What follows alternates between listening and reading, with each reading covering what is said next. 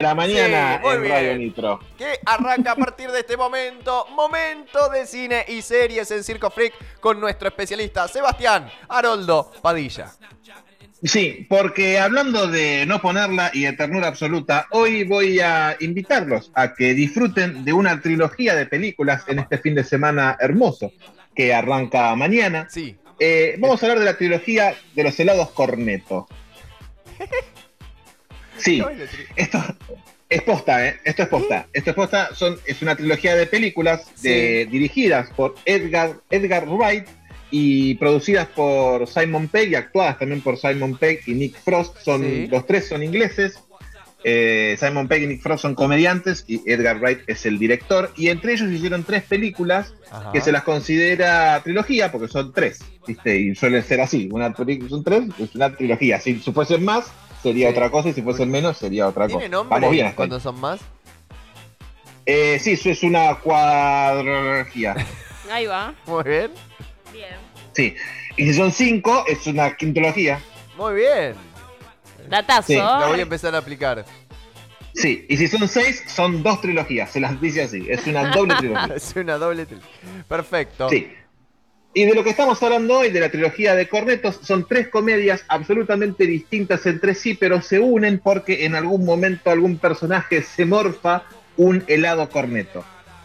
¿Me estás hablando en serio? Entonces, esto, sí, esto es posta, esto es posta. Entonces se las conoce como la trilogía Corneto o la trilogía de los tres sabores de Corneto. La primera película se, se llama Shaun of the Dead, que Sí. acá se tradujo como Muertos de Risa, que lo cual ocasionó cierto inconveniente con una película española del mismo nombre. Entonces, si pedías esa peli, no sabías cuál te iban a dar Bien. que es, sí, es una película de un pibe que se pelea con la novia porque el flaco es un desastre como novio y el tipo decide recuperarla a su novia el mismo día en el que aparece una amenaza zombie en. Inglaterra, entonces tiene que recorrer toda Inglaterra hasta encontrar a la novia y salvarla en el medio de un apocalipsis zombie.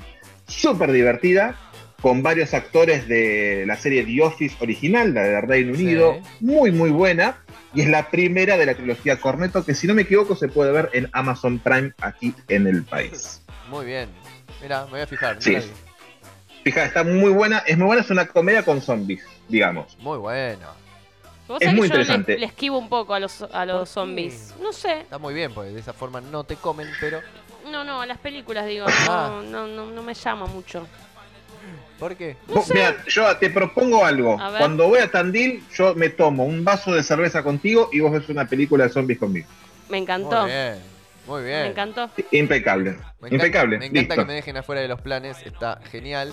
Eh, muy No, bien. vos, vos podés estar, pero atrás de un vidrio, ¿viste? Así como asomándote. Buenísimo, gracias, gracias por dejarme participar. No, por su- es un placer para nosotros que estés ahí mirándonos. No puedo ni tomar cerveza ni ver la película, pero bien, perfecto. Eh, Está bien, es lo que toca. Bien, Eh, esa es la primera película entonces. La primera película de la trilogía, Shaun of the Dead o Muertos de Risa si la busca en español. La segunda se llama Hot Fuzz, eh, cuyo nombre en español realmente no lo sé, les pido perdón. La película trata sobre un policía que es muy, muy grosso, es tan, tan grosso que deja muy mal a todos sus compañeros de policía de la gran ciudad, entonces deciden trasladarlo a un pueblito donde viven como mucho mil personas y ahí el flaco se encuentra en un lugar raro, donde todo sale bien, donde todo el mundo se porta bien, y empiezan a pasar algunos asesinatos y muertes súper misteriosas, y el tipo se pone a investigar y descubre una trama hermosa eh, en este pueblo chiquito, que bueno, luego él hace cosas y no les voy a spoilear mucho más. Es una película muy, muy divertida porque el humor no pasa por el actor principal, que es, una Sí. es un personaje serio, sino por todo lo que le sucede a su alrededor. Este, de nuevo, como decía antes, está dirigida por Edgar Wright y está protagonizada por Simon Peck y Nick Frost. Véanla porque realmente es de las, de las tres es una de las mejorcitas, está muy muy buena Bien. y es una comedia hiper atípica. eh, es del año 2007 para más datos de esta Perfecto. trilogía. Corneto, de la que estamos hablando aquí en Circo Freak. Muy bien, muy bien. Esa fue la segunda entonces de la trilogía Corneto. Sí, señor. Y- Que también está en Amazon Prime, si no me equivoco, Bien. acá en el país. Así Es que la pueden ver ahí. Sí, muy bien. Muy bien. Y la tercera, que para mí es la mejor cita de las tres, se llama The World's End, es decir, el fin del mundo, Ajá. en donde Que acá se unos tradujo como la silla verde, ¿viste? Que... No, no, no, acá la, la- la tradu- la tradujeron bien porque, bueno, daba el título. No, por suerte en esas cosas en Argentina empezaron a cambiar hace un par de años donde los títulos Sí. están bien traducidos. Ajá. En los 80 eran cualquier cosa, era lo que vos decías. La, la película se llamaba por ahí The World's End y acá era La Silla Verde junto con Minguitos. Era una cosa rara. Era raro. Esta película trata sobre un grupo de amigos de la secundaria que se vuelven a reunir después de 23 años de haberse visto por última vez para recorrer todos los barcitos de su pueblo natal y mientras van recorriendo sus barcitos empiezan a darse cuenta de que las personas que viven en ese pueblo no son lo que dicen ser, sino que hay una cosa rara, unos clones medios extraños que quieren dominar el mundo de a poco. Ajá. De la trilogía Correcto para mí es de la mejor, pero por lejos, por lejos, por lejos. Actúan además de Simon Pegg y Nick Frost, actúa Pierce Brosnan, uno de los grandes doble siete, doble 07. Sí. Actúa Martin Freeman, que lo tenemos del Hobbit, ¿Cuál es? y actúa eh, el Hobbit, Bilbo. Ah. Bien. Bien, y tenemos también a Rosamund Pike, que actuó, entre otras películas, en una que se llama Perdida o Gone Girl, que también es una peli, una gran peli para una primera cita. Así que Bien. si pueden, véanla, a esta de World's End, también está en Amazon Prime, si no me equivoco, y así ustedes disponen de la trilogía Corneto para ver, reírse, disfrutar, darle unos besos a la señora y luego dormir una siesta Ah. revitalizadora de Muy dos bien, horas y media. Muy bien. eh, Me la- encantan las primeras citas de Seba. No, no, son increíbles. Muy bien, Padilla, Yo tuve- me encanta. La película Perdida es una película que trata sobre no conocer a la persona que tenemos a nuestro lado, en donde la, la mujer de la pareja desaparece y todo apunta a que el hombre la mató, la asesinó de un modo horrendo, y después te das cuenta de que las cosas no son tal cual y que hay dos mentes maestras en juego.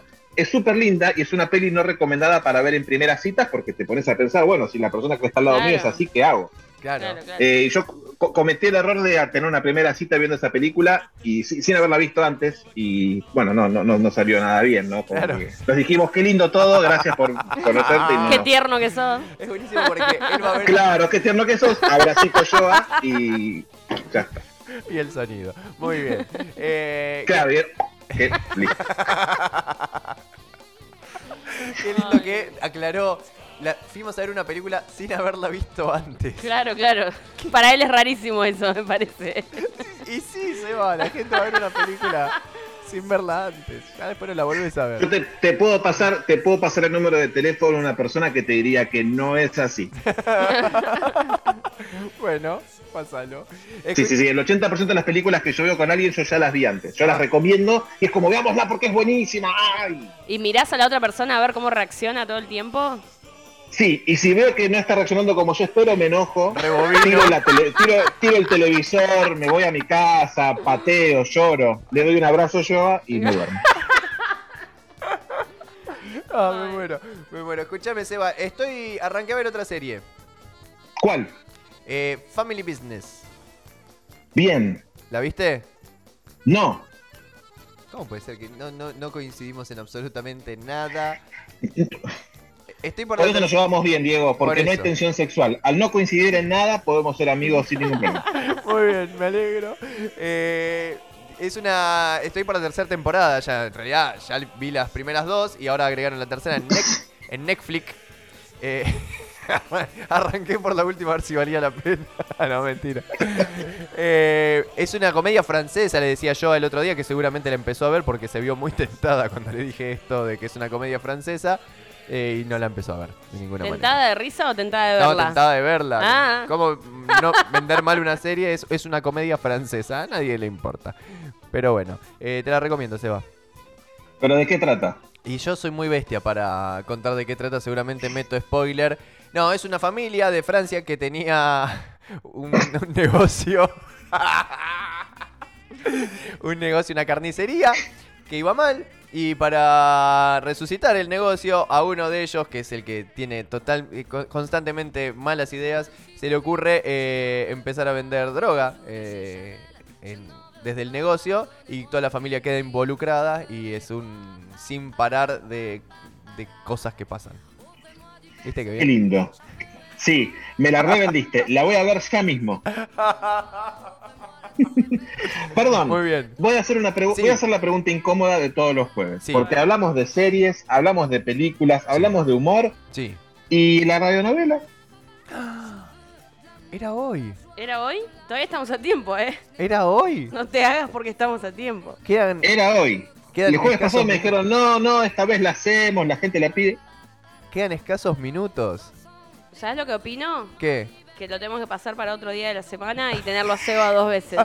¡Opa! ¿Te gustó? ¡Opa! ¿Te Mirá cómo gustó? te tiró todo el peso de la ley encima. Ah, Padilla, usted Yo no se- tengo problema. Yo no tengo problema. Igual yo, yo, yo a vos te quiero un montón y te lo digo ya que estamos en privado y nadie más nos escucha. A mí, Diego, me amenazó con lo mismo. Me dijo, no, el miércoles que viene vas a estar también en la columna de videojuegos. Sí, yo es yo esperé verdad. todo el miércoles sentado frente a la compu, no apareció.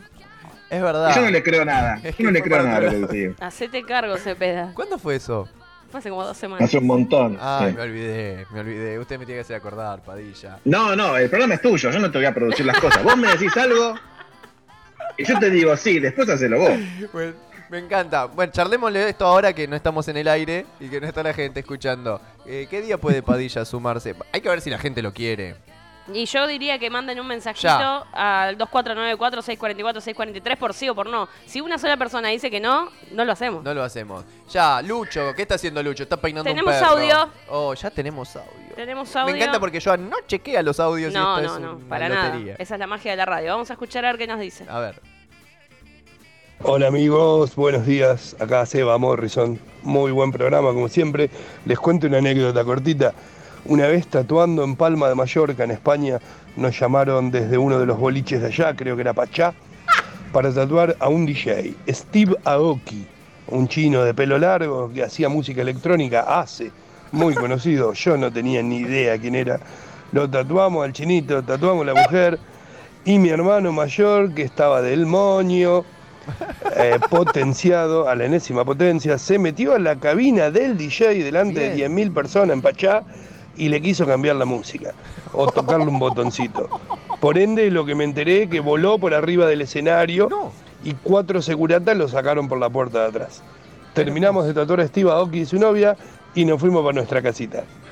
Maravillosa anécdota Bueno. que buena. terminó medianamente bien y divertida. Muy bien. Muy bien. Gracias, Morrison, por esa genio. hermosa anécdota. Genio ahí participando. Qué buena anécdota. Muy buena. Hay que querer tocarle la- las perillitas al DJ, ¿ok? eh? Sí, un desubicado. Un desubicado. Eh, bien, no entendí si, si el tatuaje era en La Palma y le escribió Mallorca. Sí, yo tampoco entendí. Le tatuó la mano, no sé qué dijo. Estos y chistes nuevos van a poder escuchar este fin de semana en Chamullo, donde Diego Cepeda va a estar actuando con tres personas comediantes. La van a pasar increíble. Esto es parte de su monólogo nuevo, ¿eh? Eh, estoy, Anoten. estoy probando material acá en la radio. Qué bueno. No, es un show que, sin parangón. Eh, quiero que la gente eh, mande un mensaje y nos diga si Padilla tiene que estar otro día más en la radio. Yo creo o- que sí, ¿eh? O lo ¿Puedo sacamos de los yo? jueves. Mandá vos también. Voy a mandar.